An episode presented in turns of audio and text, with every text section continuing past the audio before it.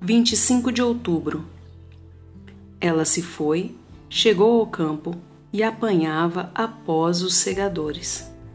Por casualidade, entrou na parte que pertencia a Boaz, o qual era da família de Elimeleque. Ruth 2, 3 Por casualidade. Sim, não pareceu nada além de um acaso, mas como foi divinamente arquitetado.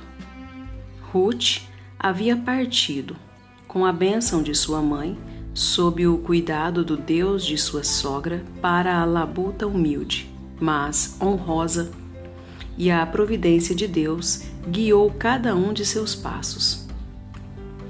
Mal sabia ela que entre os feixes encontraria um marido, que ele faria dela proprietária conjunta de todos aqueles vastos acres, e que ela, uma pobre estrangeira, se tornaria uma das progenitoras do grande Messias. Deus é muito bom com aqueles que confiam nele e frequentemente surpreende-os com bênçãos inesperadas. Pouco sabemos sobre o que pode acontecer conosco amanhã, mas este doce fato pode nos alegrar.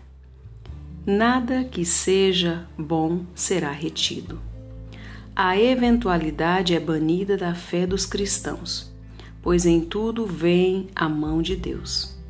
Os eventos triviais de hoje ou amanhã podem envolver consequências de grande importância.